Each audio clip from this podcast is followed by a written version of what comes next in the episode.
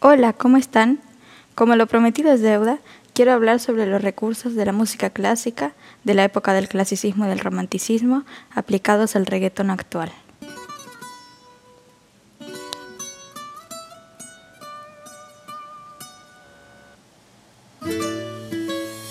Sí, por más extraño que parezca, el éxito de algunas canciones se debe a ello. Un claro ejemplo de esto es la canción Despacito de Luis Fonsi y Daddy Yankee. Despacito inicia con arpegios de guitarra y el sonido de las gaviotas. Después le sigue un fragmento más melódico y difícil de tocar, poco común en este género, expresivo y con glisandos, deslizamientos entre una nota y otra, y notas rápidas. A continuación empieza a sonar el típico sintetizador de las canciones de reggaetón y comienza la primera estrofa. Al llegar a precoro, el ritmo cambia a una cumbia gracias al bajo, la guitarra y la percusión, y en la segunda parte del mismo se añade el sintetizador para darle intensidad. Después, en lugar de seguir creciendo, todo se detiene.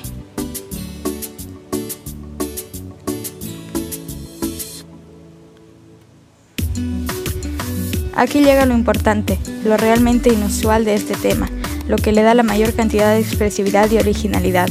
Eso tan sencillo y en otros géneros tan manido y que sin embargo ha hecho tan popular esta canción. El ralentando, que no es más que la disminución de la velocidad del tiempo. El regreso de la batería al tempo original supone una vuelta a lo conocido, una insuflación de energía tras la emoción que nos causa la pérdida de un ritmo constante. El rap posterior sigue líneas rítmicas inusuales para el reggaetón y la canción continúa jugando, un poco más o un poco menos evidentemente, con la intensidad.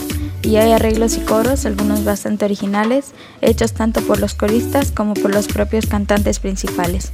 Hasta que para todo excepto el sintetizador y la guitarra, y la voz de Luis Fonsi canta la mitad del coro, vuelve la batería una última vez y luego la canción termina con una guitarra y varias voces como acompañamiento que le dan al final seguridad y firmeza las partes melódicas, la expresividad, la dificultad interpretativa, los glisandos, las sucesiones rápidas de notas, la estructura preestablecida, los cambios en intensidad y las variaciones que se hacen sobre un tema previo, todos estos son elementos de la música clásica que pueden extrapolarse a otros géneros para darles riqueza, porque entre estilos musicales, entre países y entre personas, lo importante es nutrirse de lo bueno que tienen los demás.